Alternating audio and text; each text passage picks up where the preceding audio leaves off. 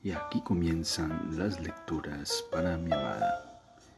Bienvenida a este espacio donde haremos una lectura de la escritora brasileña Clarice Lispector. Bienvenida. Seguimos con la lectura de Cerca del Corazón Salvaje de la escritora brasileña Clarice Lispector. Bienvenida. Música pura desgranándose en una tierra sin hombres, soñaba Octavio. Movimientos todavía sin adjetivos, inconscientes, como la vida primitiva que late en los árboles ciegos y sordos, en los pequeños insectos que nacen, vuelan, mueren y renacen sin testigos mientras la música revolotea y se desenvuelve. Vive la madrugada, pleno día o la noche, con una nota constante en la sinfonía, la de la transformación. Es la música sin apoyo en las cosas, en el espacio del tiempo, del mismo color que la vida y la muerte, vida y muerte en ideas, aisladas del placer y del dolor tan distantes de las cualidades humanas que podrían confundirse con el silencio. El silencio, porque esa música sería la necesaria, la única posible proyección vibrante de la materia, y de la misma manera que no se entiende la materia y no se la percibe hasta que los sentidos chocan con ella, tampoco se oiría su música. Y después pensó, cerrar los ojos y oír la mía propia que fluye perezosa y turbia como un río enlodado. La cobardía es tibia y yo me resigno a ella, deponiendo todas las armas de héroe que 27 años de pensamiento me concedieron. Que soy hoy en este momento? Una hoja plana, muda, caída sobre la tierra. No hay ningún movimiento del aire que la balancee, respirando apenas para no despertar. Pero, ¿por qué? Sobre todo, ¿por qué no usar las palabras propias y enmarañarme y envolverme en imágenes? ¿Por qué llamarme hoja seca cuando soy solo un hombre cruzado de brazos?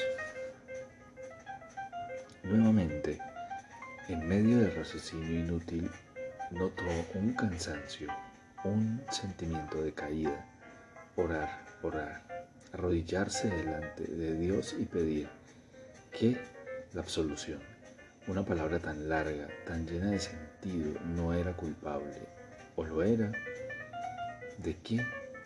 Sabía que sí, sin embargo, continuó con el pensamiento.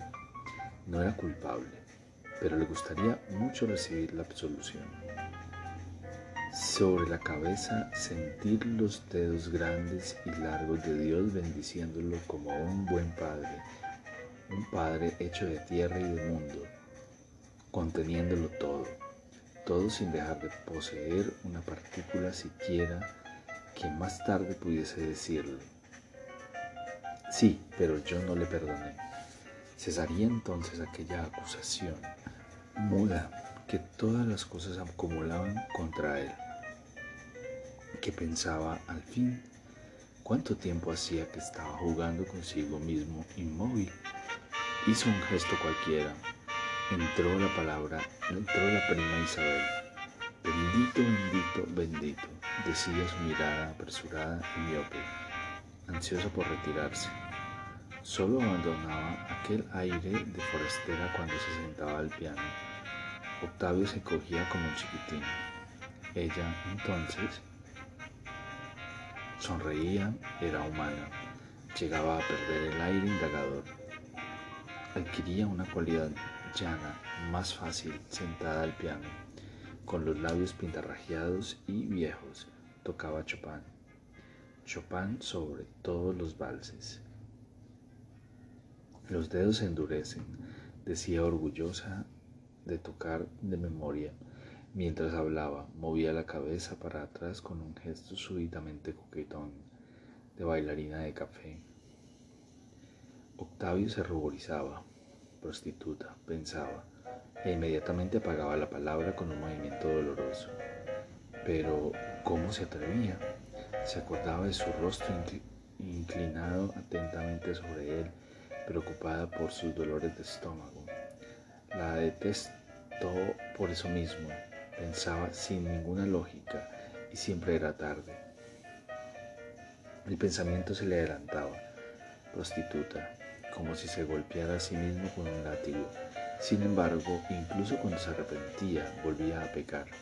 Cuántas veces siendo niño, momentos antes de dormirse súbitamente tenía conciencia de que prima Isabel estaba en la cama insomne, tal vez sentada, con los cabellos grises trenzados, su camisón de tela gruesa cerrado como el de una virgen. Sentía entonces el remordimiento correrle por el interior del cuerpo como un ácido, pero cada vez la odiaba más porque no podía amarla. Ya no conseguía dar aquella antigua suavidad entre una y otra nota, como un desayuno. Un sonido se agarraba a otro, áspero, sincopado. Y los valses restallaban poco brillantes, titubeantes y fallidos. De vez en cuando, las campanadas esparcidas, espaciadas y huecas del viejo reloj venían a dividir la música en compases asimétricos. Octavio se quedaba esperando la campanada siguiente con el corazón sobresaltado, como si ellas precipitaran todas las cosas en una danza muda y dulcemente alocada. Aquellas campanadas cortando implacable la música, siempre en el mismo, tonto, mismo tono frío y sonriente. Se precipitaban dentro de él como en un vacío sin apoyo. Miraba los duros costillares de su tía, sus manos, dos animales oscuros pululando sobre las teclas amarillas del piano. Ella se volvía y decía, concediendo la frase por pura euforia, levemente, como quien tira flores. ¿Qué te pasa? Voy a tocar una cosa más alegre. Inmediatamente empezaba uno de esos valses de salón ingenuos y nerviosos que no recordaba haber oído, pero que se unían misteriosamente a viejos retazos en su memoria. Eso no, prima, eso no.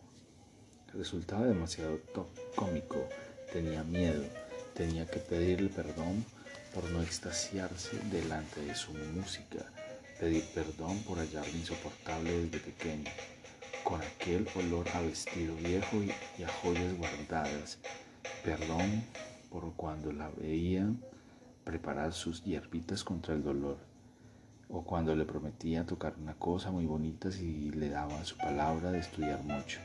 La recordó saliendo de casa con los polvos blancos cubriendo su piel cenicienta, con el gran escote redondo descubriendo un pescuezo donde las venas resaltaban trágicamente, los zapatos planos de niña, el paraguas usado con terrorífica desenvoltura, como un bastón.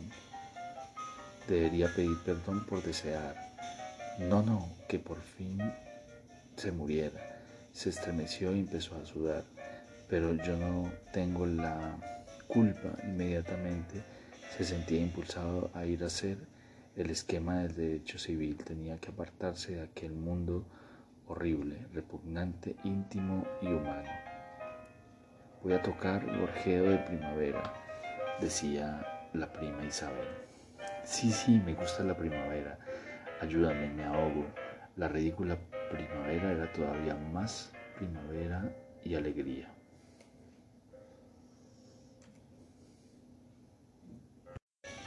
Esa música parece una rosa azul, le decía volviéndose un poco hacia él, sonriendo, levemente maliciosa. En aquel rostro seco y repentinamente rugoso como un montanar en el desierto, Dos pequeños brillantes se estremecían en sus orejas marchitas, dos gotitas húmedas centellantes. Ah, eran necesariamente frescas y voluptuosas, la vieja era rica, pero si usaba los pendientes era por una razón que yo no sabía. Ella misma había comprado las piedras, las había hecho engarzar y ahora se las ponía como dos fantasmas bajo los cabellos grises y erizados. Esa misma, esa música parece una rosa azul, había dicho consciente de que solo ella podía comprender. Por experiencia ya sabía el que debería preguntarle el significado de la frase y pacientemente otorgarle el placer de responder, mordiendo el lado inferior. Ah, eso es cosa mía. Esta vez, sin embargo, el antiguo juego emocionante no se realizó. Evitó mirar hacia la vieja y encontrarse con una de mm, con su desconcierto. Se levantó y fue a llamar al cuarto de la novia. Estaba cosiendo cerca de la ventana. Abrió la puerta, cerró con llave y se arrodilló cerca de ella. Abrió la cabeza en su seno y de nuevo respiró aquel perfume tibio y de rosas viejas. Ella continuaba sonriendo ausente, casi misteriosa, como si prestara oído al paso suave de un río dentro de su pecho. Octavio, Octavio, dijo con su voz dulce y lejana. Ninguno de los habitantes de aquella casa, ni para la, ni la prima solterona, ni Lidia, ni los criados vivían. Pensó Octavio, mentira, se corrigió a sí mismo, solo él estaba muerto. Pero continuó, Fantasmas, fantasmas. Las voces distantes inesperan la felicidad. Lidia dijo, perdóname. ¿Qué? Dijo ella lo asustada. Todo. Vagamente, ella creyó que debería demostrarse de acuerdo y se cayó. Octavio, Octavio, qué fácil era hablar con nosotros. Si no lo quisiera tanto, su Qué difícil le resultaría soportar toda aquella incomprensión de su parte. Solo se comprendían cuando se besaban, cuando Octavio recostaba la cabeza en su seno, pero la vida era más larga, pensaba asustada.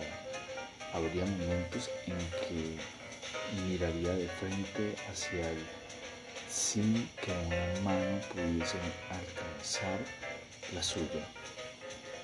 Y entonces el silencio pensando, estaría siempre separado de ella y solo se comunicarían en los instantes señalados, en las horas de mucha vida y en las horas de amenaza de muerte. Pero no bastaba, no bastaba. La vida en común era necesaria para vivir los otros momentos. Pensaba asustada, razonando con esfuerzo a Octavio solo le podría decir las palabras imprescindibles, como si él fuese un dios con prisa, si se levantaba a una de aquellas conversaciones vagas y sin objetivo qué hacer y sin objetivo que tanto placer le producían, notaba su impaciencia o si no el rostro excesivamente paciente, heroico Octavio, Octavio, ¿qué hacer? Su proximidad era un toque mágico, la transformaba en un ser realmente vivo, cada una de cuyas fibras respiraba llena de sangre, y si no, no la agitaba, la adormecía, como si hubiera venido simple y calladamente perfeccionarla.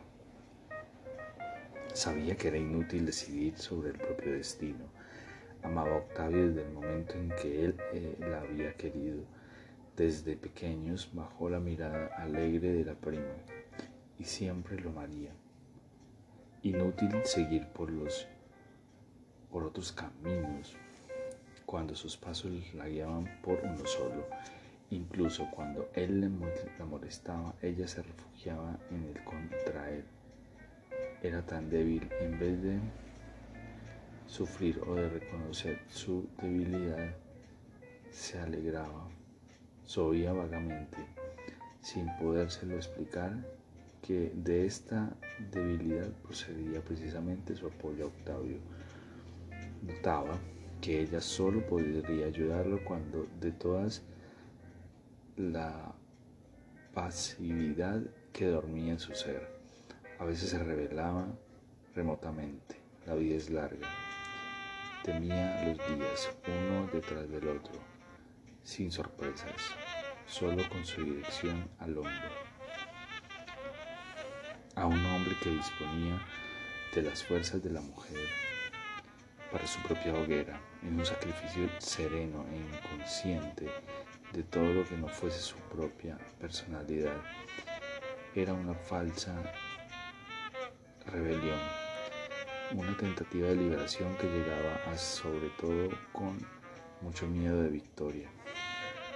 Procuraba darle eh, durante algunos días adoptar una actitud de independencia cuando se despertaba sin haber visto al hombre todavía.